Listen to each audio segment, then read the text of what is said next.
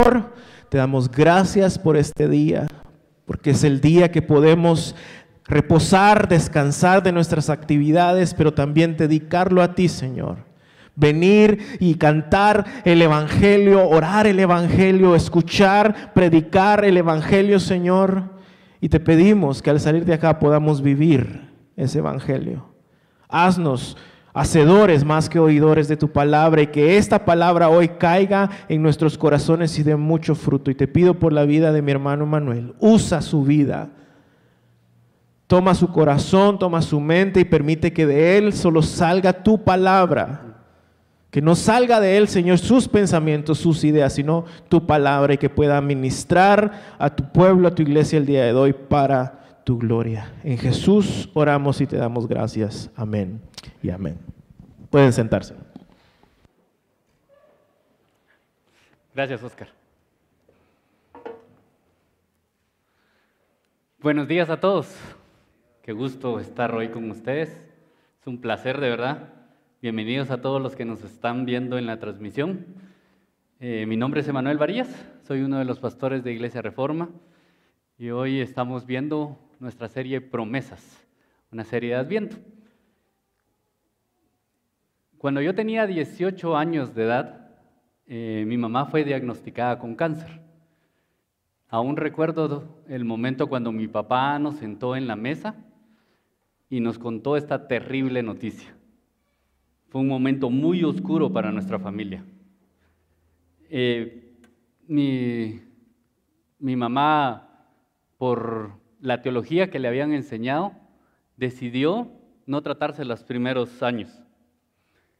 Entonces comenzamos como familia a tener una lucha espiritual en contra de la enfermedad.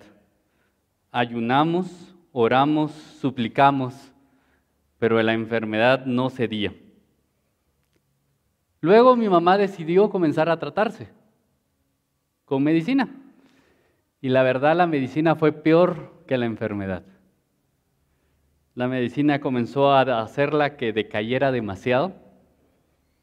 Fueron muchas citas con el doctor, quimioterapia, radioterapia, pero al final Dios decidió llevársela. Tres años de lucha, tres años de dolor,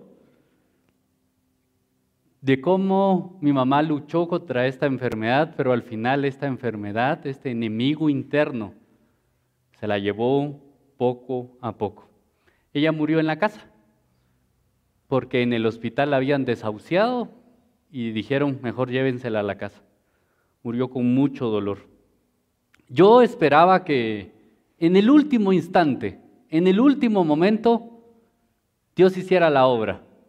Pero al ver a mi mamá sin vida, algo dentro de mí se quebró. Algo dentro de mí perdió la fe en Dios. Yo me hacía preguntas como, ¿cómo puedo amar a un Dios que permite que esto suceda? ¿Dónde está ese Dios que yo he leído que hace milagros? ¿Dónde está ese Dios cuando uno más lo necesita? Y mirando en retrospectiva, realmente me doy cuenta que mi teología en ese tiempo no me alcanzaba para responder esas preguntas. Mi teología podría funcionar muy bien cuando todo iba bonito, cuando habían risas, cuando habían abrazos, cuando todos estaban bien. Pero cuando enfrentaba momentos difíciles, cuando enfrentábamos enfermedad, cuando enfrentábamos dolor, no me alcanzaba para entender todas las situaciones. ¿Cómo enfrentamos esos momentos de dolor cuando no encontramos aliento y consuelo en nada ni nadie? ¿Alguna vez te has sentido así? ¿Alguna vez has estado en ese valle emocional profundo en una oscuridad profunda en el cual no entiendes las situaciones? Necesitas que alguien te rescate, necesitas que alguien te consuele, necesitas que alguien te ayude a entender esta situación.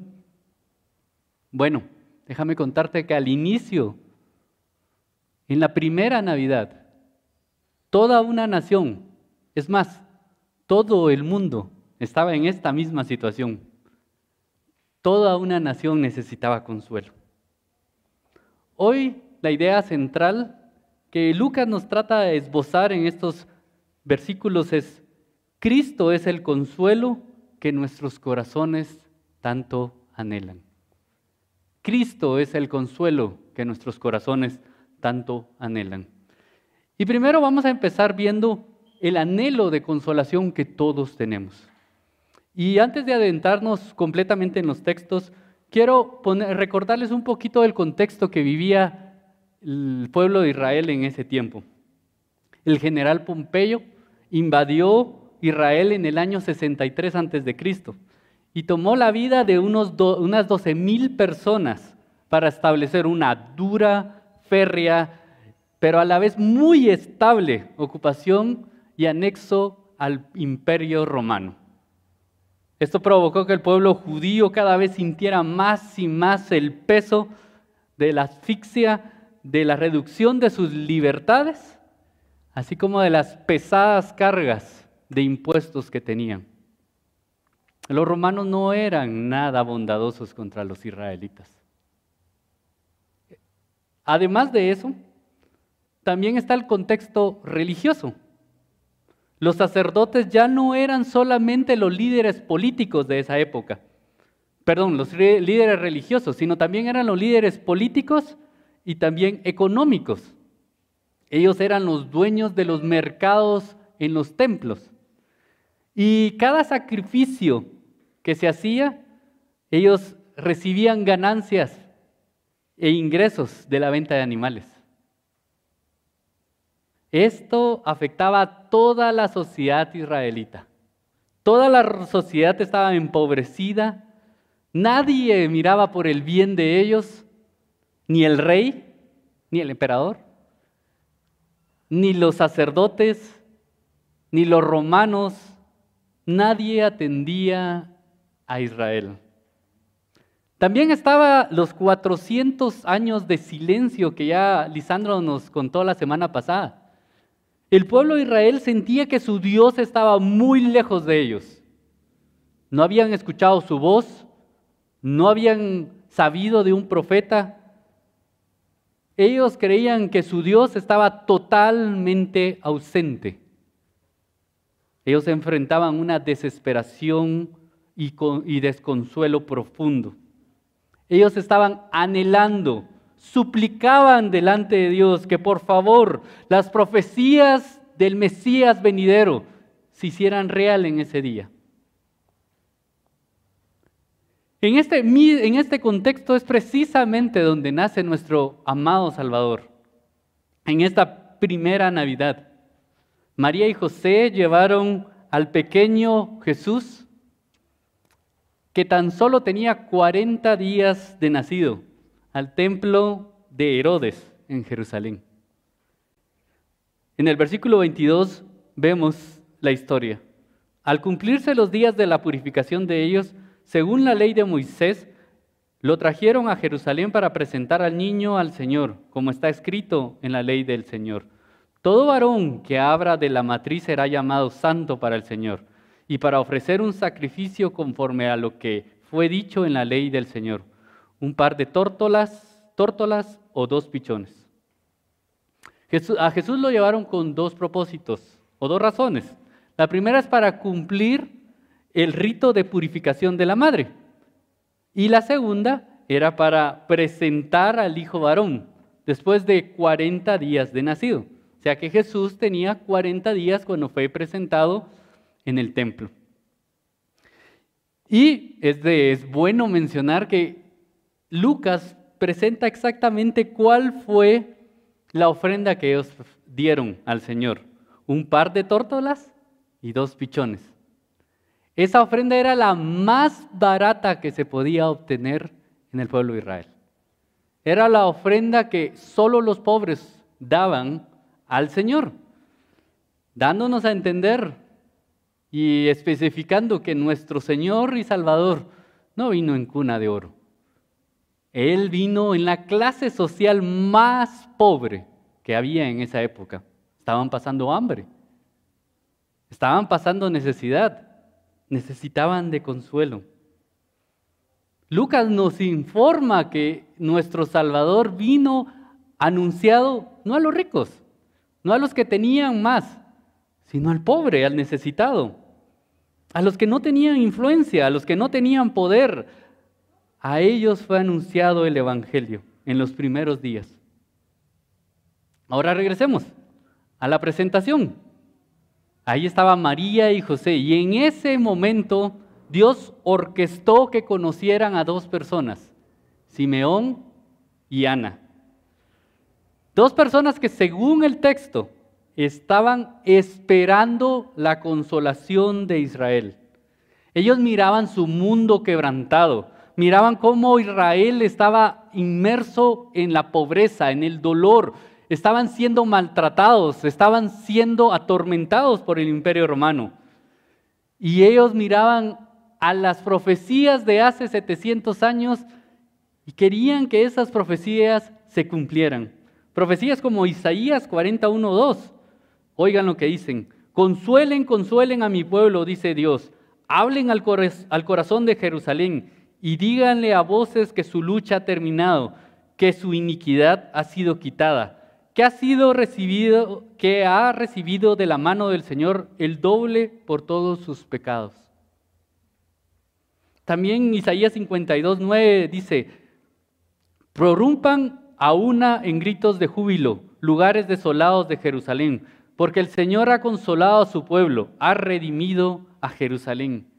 Ellos, Simeón había leído una y otra vez estas historias, estos pasajes, y él deseaba la consolación en medio de un mundo desolado, un, mundo lleno de dolor.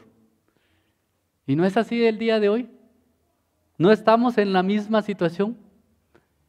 Después de la caída del hombre, nuestro mundo quedó totalmente hecho pedazos. Primero anhelamos el día cuando seamos libres del pecado, libres de la tentación, libres de nuestros propios deseos perversos que nos llevan a pecar cada día, la fragilidad humana, la debilidad. Deseamos que Cristo obre en nuestros corazones. También deseamos que nuestra consolación sea hecha en nuestra sociedad. Vemos a una sociedad que las relaciones no funcionan correctamente, que los padres no se llevan con los hijos, que los hermanos se pelean por la herencia. Vemos a una sociedad en la cual hay guerras, abusos, maltratos. En lugar de amarnos los unos a los otros, nos odiamos los unos a los otros. Pero también vemos esa maldición que cayó sobre el mundo, sobre la creación. Vemos huracanes, sifones, terremotos, cosechas destruidas. Anhelamos, deseamos, suplicamos que Dios consuele y restaure nuestro mundo. Y en ese sentido la esperanza cristiana es una esperanza realista. Cuando me refiero a realista es que es la esperanza cristiana nos explica exactamente en qué mundo vivimos. No nos dice que son cuentos de hadas, que todo va a salir bien, que tendremos completa eh, felicidad en esta tierra. No. La esperanza cristiana nos muestra un mundo totalmente quebrantado. Y es más, nos da por sentado que en este mundo tendremos aflicción. Juan 16:33, ¿se recuerdan? Estas cosas les he hablado para que en mí tengan paz. En el mundo tienen tribulaciones, pero confíen, yo he vencido al mundo. Esa es la promesa de Jesús. En el mundo vamos a tener tribulación. Y el problema es que a veces se nos ha vendido una esperanza cristiana en el cual es todo color de rosas. Todo nos va a ir bien, pero no. La esperanza cristiana es realista. Pero creo, quiero que noten algo interesante en el texto. Dice el texto que Simeón era una persona justa y piadosa, y el Espíritu Santo estaba sobre él. En el versículo 25, había en Jerusalén un hombre que se llamaba Simeón. Este hombre justo y piadoso esperaba la consolación de Jerusalén y el Espíritu Santo estaba sobre él. Es interesante que mencione que este hombre era justo y piadoso. Esto desasocia completamente la idea de esa teología satánica del Evangelio de la Prosperidad. Esa teología que nos dice que si te portas bien y si das suficiente, vas a llenar de vida tus, de bendiciones tu vida. Ese falso evangelio que nos han predicado y que ha hecho tanto daño a la iglesia. No, Simeón era un hombre justo y piadoso. Y aún así estaba pasando circunstancias difíciles en su vida. Aún así, su vida no era fácil. Él anhelaba con ansias la consolación de su pueblo. Él anhelaba con ansias la restauración de su mundo. Yo quiero hablarles a aquellas personas que en este momento puedan estar sufriendo las olas de vivir en un mundo desesperado y caído. Un mundo que los ha arrastrado contra rocas y han sido totalmente golpeados. Por favor, te pido, por favor, no creas en las mentiras satánicas que insinúan que ese, eso es por falta de fe o es porque Dios se ha apartado de ti, que Dios ha quitado su vista de ti. No es eso. Dios promete que en este mundo tendremos aflicción, pero también promete que estará con nosotros en medio de la aflicción y del dolor. Dios promete que cada dolor nos llevará cada día más a conocer su amor y la restauración en Cristo Jesús. Entonces, por medio, por, porque vivimos en un mundo quebrantado, lleno de dolor, lleno de angustia, queremos encontrar consolación en algo. Buscamos, anhelamos consolación. Pero ¿saben cuál es uno de los grandes problemas de nuestro corazón? Es que busca consolación donde menos lo debe de buscar. Jeremías 2.13 dice, porque dos males ha hecho mi pueblo. Oigan, dos males. me dejaron a mí, fuente de agua viva y cavaron para sí cisternas, cisternas rotas que no retienen el agua. En este mundo encontramos dolor y al encontrar dolor queremos que nuestro corazón sea consolado y cuando hacemos eso buscamos esa consolación en algo más. Buscamos la consolación en el control, en el placer, en la comida, en el trabajo, en la familia, en tus amigos. Y aunque todas esas cosas no son malas, nunca te darán el consuelo que está buscando tu corazón. Nunca encontrarás lo que realmente tu corazón desea. Todo eso son cisternas rotas Vamos, llenamos nuestro corazón por un momento de placer, por un momento de control, por un momento de estar en familia, en relaciones, en una Navidad hermosa donde creemos que hay pavo, donde vemos que todos estamos tranquilos, pero solo es una fachada. Porque una y otra vez tenemos que volver a llenar esa cisterna, porque se vacía. Y eso es, hemos dejado la fuente de agua viva. Y por eso tenemos que recorrer, ir a por otras fuentes.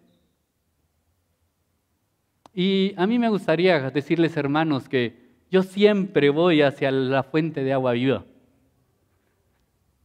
Pero mi esposa está aquí que no me va a dejar mentir. Una y otra vez voy a la fuente de control trato de controlar mi mundo, cuando mi mundo se siente que está descontrolado, cuando hay algo que siento que no le da sentido a mi vida, voy e intento controlar mi mundo. Intento afanarme, intento buscar las piezas correctas para que este mundo, que está tan descontrolado, yo le encuentre control, yo pueda agarrarlo y aferrarme a Él. ¿Cuánto necesito recordar, hermanos, que Cristo es la fuente de agua viva?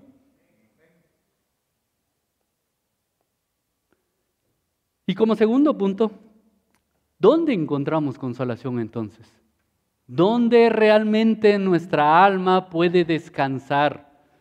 ¿Dónde en medio del dolor podemos encontrar ese aliento profundo que nos hace seguir adelante, que nos hace tener esperanza, que nos hace encontrar paz?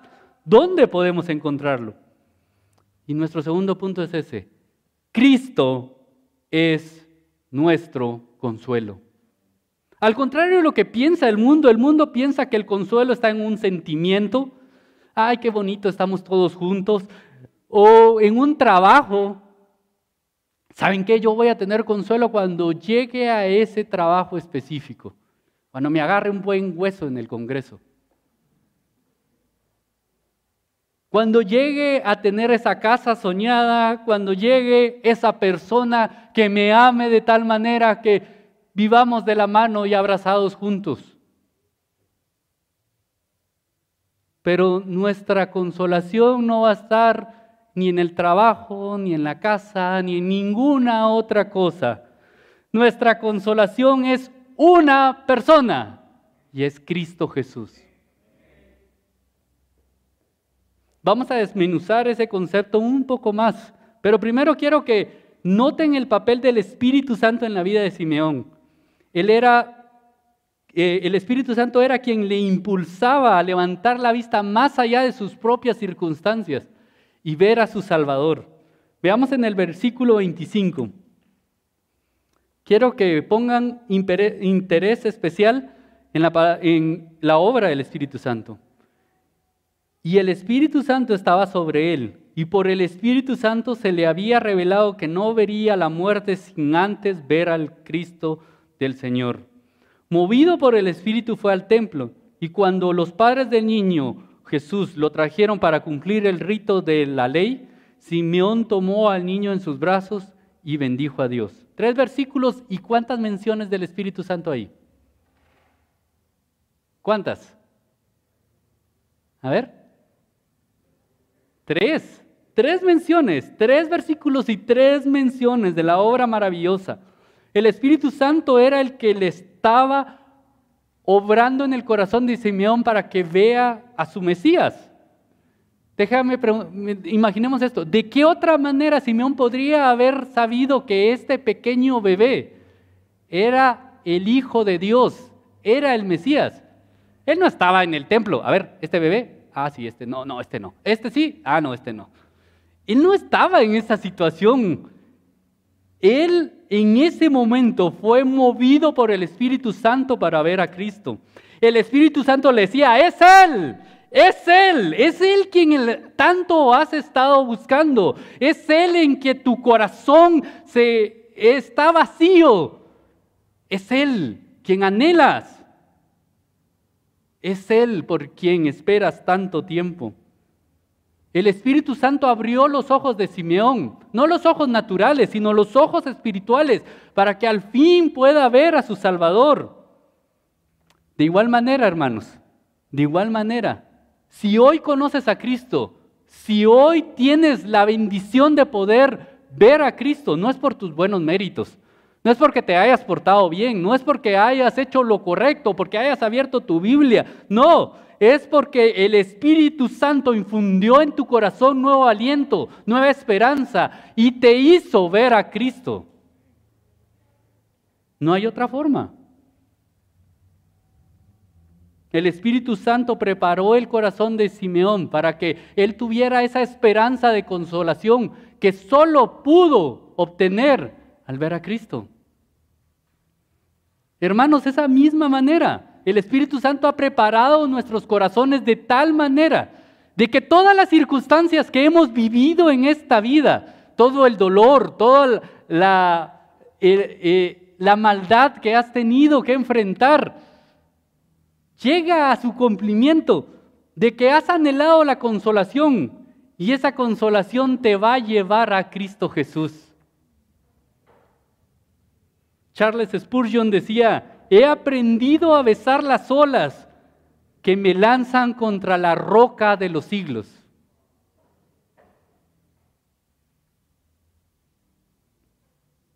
¿Besas las olas?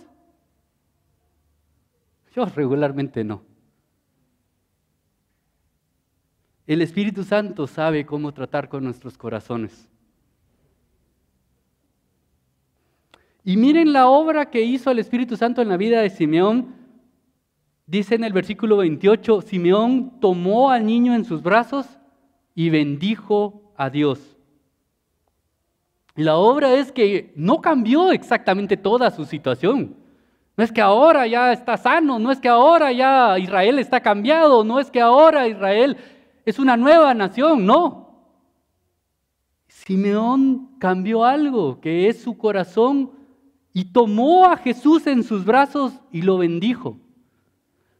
Así del mismo, de la misma manera, nosotros en medio del dolor, en medio del sufrimiento, en medio de este mundo caído, tomemos a Jesús en nuestros brazos y bendigamos a nuestro Dios. Así como dijo Job, Dios dio, Dios quitó. Bendito sea el nombre del Señor. Cuando estás en el dolor, cuando estás en la angustia, bendices a tu Dios. Tomas a Jesús en tus brazos y dices, bendito sea Dios en medio de este dolor, en medio de esta circunstancia. Bendito sea mi Señor. O te pones a quejarte. O te pones a maldecir a los que están haciéndote mal.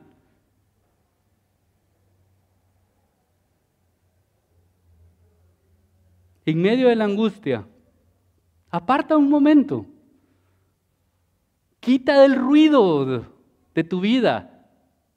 Este mundo hace ruido diciéndonos, necesitas ser alguien, necesitas tener un propósito, necesitas tantas cosas. Quítate ese ruido. Ve a tu Señor, abrázalo, tómalo en tus brazos y bendícelo. Eso hará la diferencia en medio del dolor.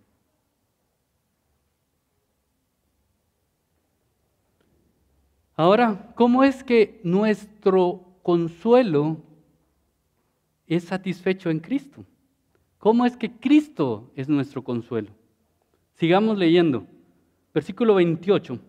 Simeón tomó al niño en sus brazos y bendijo a Dios diciendo, Ahora Señor, permita, permite que tu siervo se vaya en paz conforme a tu palabra, porque mis ojos han visto tu salvación, la salvación que has preparado en presencia de todos los pueblos, luz de revelación a los gentiles y gloria de tu pueblo Israel. Este es un canto, yo no lo canté porque no sé cantar, pero este es un canto. Este canto se llamaba Nuk dimitis, que quiere decir, ahora permítame. Este hermoso himno que tiene mucha teología y teología que nos enseña cómo tratar con, la desesperación en medio de las circunstancias. Escuche que dice, permite que tu siervo se, va, tu siervo se vaya en paz. Esto quiere decir no que se vaya del templo ya que pueda irse, no permite que tu siervo muera en paz. Él comienza describiendo, Simeón comienza describiendo que ahora puede descansar en paz. Él puede encontrar lo que tanto su alma necesitaba. Él puede ahora morir en paz, debido a que ha encontrado aquello que su corazón ansioso había necesitado. Y es que Cristo es nuestro consuelo porque Cristo es infinitamente mejor que cualquier cosa que podamos encontrar en esta vida. Cristo es infinitamente mejor que cualquier cosa que hayamos encontrado en esta vida. Nombra lo que te quieras en esta vida. Nombra una pareja, un trabajo. Nómbralo. Cristo es infinitamente mejor. Si encuentras a Cristo lo encontrarás todo. Si encuentras a Cristo encontrarás tu consuelo, tu paz, lo que necesitas. Él es la perla de gran precio por el cual vendemos todo lo que tenemos y lo entregamos gozosamente. Él es el tesoro escondido que al encontrarlo vamos y vendemos todo. Él es la puerta, el camino a Dios. Él es digno de toda exaltación porque por medio de Él y para Él han sido creadas todas las cosas. En Él es quien están escondidos todos los tesoros de los cielos y del conocimiento y de la sabiduría. Él es el siervo sufriente quien entregó su vida por nuestros pecados. Cristo, hermanos, es nuestro consuelo. Pablo lo tenía claro, hermanos. Pablo lo tenía claro. Filipenses 1:20. Conforme a mi anhelo y mi esperanza de que nada seré avergonzado, antes bien con toda confianza, como siempre ahora, también será magnificado Cristo en mi cuerpo, o por vida o por muerte, porque para mí el vivir es y el morir es.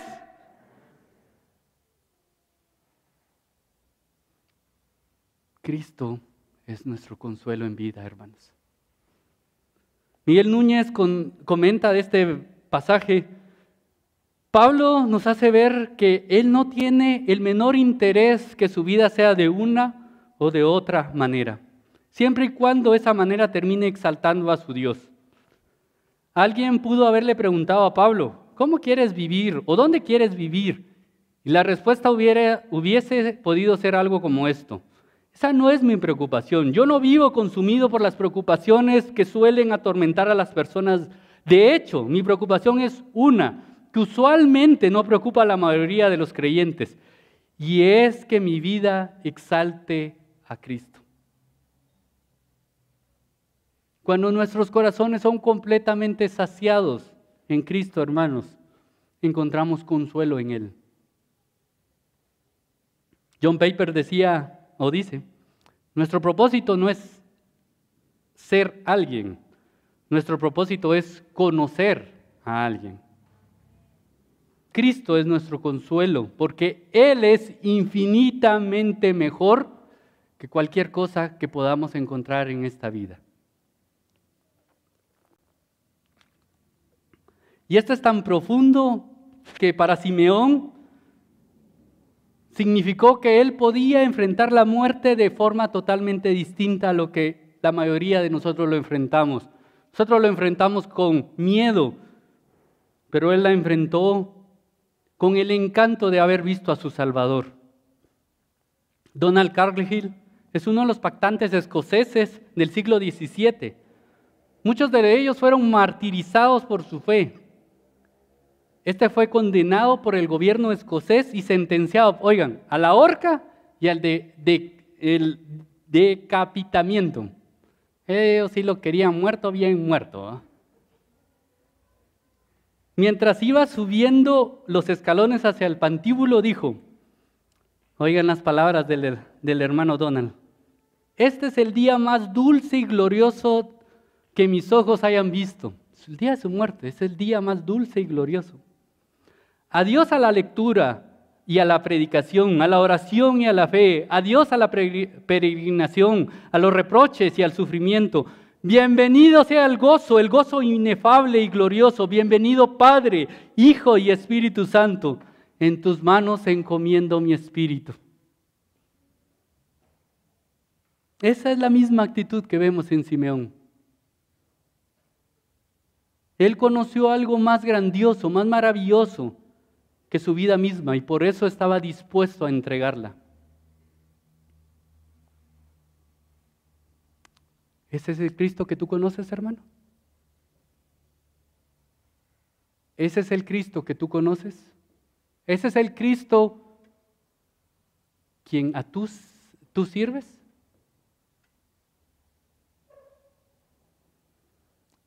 Y miren después cómo sigue Simeón cantando. Y quiero que imaginen esta escena. Simeón estaba cargando a un pequeño bebé, 40 días. No que estaba el Cristo crucificado ahí, era Simeón cargando un pequeño bebé y le dice, tú eres mi salvación. Este pequeño bebé Mis hermanos, la salvación no es una filosofía, no es una religión, no es un sistema doctrinal, no es un grupo de creencias. Sí hay un grupo de creencias para la salvación, sí hay un sistema doctrinal para esbozar y entender mejor la doctrina de la salvación, pero en última instancia, hermanos, la salvación es una persona. Esa persona es Jesús. Esa es la esencia de la Navidad, hermanos. Como Lisandro nos recordó la semana pasada, no son los regalos, no es el convivio, no es los paches que nos gustan tanto, ¿verdad? No lo es, es Cristo Jesús. Debemos de recordar que no tenemos ningún mérito en esta salvación, todo ha sido entregada por la divina providencia. Él nos escogió, nos abrió los ojos, nos quitó el velo, nos mostró nuestro pecado, pero al mismo tiempo Él también pagó el precio, escogió morir por nosotros, los indignos, los enemigos, los que violentamos su santidad. Qué consuelo más grande, hermanos. Qué consuelo más grande. Saber que nosotros no éramos dignos de nada, pero Él nos entregó todo. ¿Has reflexionado en esto, hermanos? ¿Han reflexionado en esto en este adviento? ¿O se han dejado envolver entre las risas, convivios, que no son malas, pero que muchas veces nos quitan lo que realmente importa en esta Navidad? Meditemos en el gran abismo que nos separaba y de la increíble misericordia de Dios en nuestras vidas. Y nuestros problemas y dificultades se verán tan pequeños al observarlos delante de esta tan grande cruz que tenemos enfrente. Y luego Simeón continúa, la cual has preparado en presencia de todos los pueblos Hermanos, nuestra salvación no es algo que se le, que se le ocurrió a Dios inmediatamente después de la caída. Y dijo, híjuela, Adán y Eva pecaron mal. ¿Ahora qué hago? Ya sé, plan B. Ahí vamos. Esto no tomó por sorpresa a Dios, hermanos. Dios lo planificó desde antes de la fundación del mundo, desde la eternidad pasada. Dios pensó en nosotros para salvarnos. Piensa en esto. Todos los eventos que han pasado en tu vida, buenos y malos, Dios los planificó providencialmente en tu vida para que algún día pudieras quebrantar tu corazón y declarar que Cristo es Señor de tu vida. Esto es un consuelo para nuestras vidas en momento de angustia. Cristo tiene el control soberano de toda nuestra existencia, hermanos. No hay nada que se le escape, no hay ni una sola, un solo segundo que esté fuera de su mano. Todo está en su lugar porque Él así lo ha descrito. Y eso puede darnos paz y podemos descansar en su providencia, en su plan perfecto. Yo no tengo que encontrar el propósito en mi vida porque el propósito en mi vida ya es Cristo, hermanos. Y luego en el versículo 32, Lucas describe con más detalle qué es esta salvación. Luz de revelación a los gentiles y gloria a tu pueblo Israel. O como dice en la versión NBI, luz para, para revelación de las naciones y gloria de tu pueblo Israel. Esta salvación, hermanos, es una salvación que es para todo el mundo un mundo en el cual está necesitado de iluminación. Hoy si podemos tener algo claro es que este, este nuestro mundo está en oscuridad profunda. Enfrentamos problemas que no son blanco y negros, que muchas veces en los memes de Facebook nos tratan de decir, miren, realmente todo el mundo sería mejor si tan solo todos fuéramos mejores personas. Todos nos esforzaríamos más todos trataríamos de amar más. Déjenme decirles, hermanos, que eso no arregla el mundo. No son mejores personas las que necesita el mundo, no son mejores gobernantes, no es una mejor educación. No, este mundo necesita ser iluminado por Cristo Jesús. Esa es la esperanza para nuestro mundo. Esa es la esperanza que hoy nos encarga nuestro Dios. Y por esa razón, como iglesia, estamos comprometidos y queremos enviar guatemaltecos que vayan a un mundo desolado, un mundo en oscuridad, y puedan mostrar el Evangelio en lugares donde no ha habido Evangelio todavía, o donde es difícil escuchar y aún más difícil de practicar. Cristo es el consuelo del mundo, hermanos. Y esto debe impulsarnos a ir a las naciones. Y por último, hermanos, en el versículo 33, Lucas termina estos versículos recordando el precio que tuvo que pagar Jesús por nuestro consuelo. Versículo 33. Y los padres del niño estaban asombrados de las cosas que él se decían. Simeón lo bendijo y dijo a su madre María, este niño ha sido puesto para caída y levantamiento de muchos en Israel y para señal de contradicción.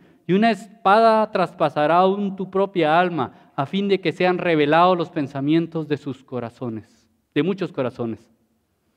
Si lees los primeros versículos de, esto, de, este, de este canto, se ven de mucha alegría, de un espíritu de celebración, pero las siguientes palabras que le dijo Simeón a María tienen un tono diferente, tienen un tono de dolor, de angustia, porque Cristo fue rechazado por su pueblo, Cristo fue lacerado, Cristo fue cortado por nuestro consuelo. Termino leyendo Isaías 53 mientras quiero que, mientras estoy leyendo, quiero que piensen que todas estas cosas que sufrió nuestro Salvador fue el gran precio que pagó por nuestro consuelo. Isaías 53, 3. Fue despreciado y desechado de los hombres, varón de dolor y experimentado en aflicción. Y como uno de quien los hombres esconden el rostro fue despreciado y no lo estimamos. Ciertamente Él llevó nuestras enfermedades y cargó nuestros dolores. Con todos nosotros lo tuvimos por azotado, por herido de Dios y afligido, pero Él fue herido por nuestras transgresiones, molido por nuestras iniquidades. El castigo por nuestra paz cayó sobre Él y por sus heridas hemos sido sanados. Todos nosotros nos descarriamos, como oveja nos apartamos, cada cual por su camino, pero el Señor hizo que cayera sobre Él la iniquidad de todos nosotros fue oprimido y afligido, pero no abrió su boca.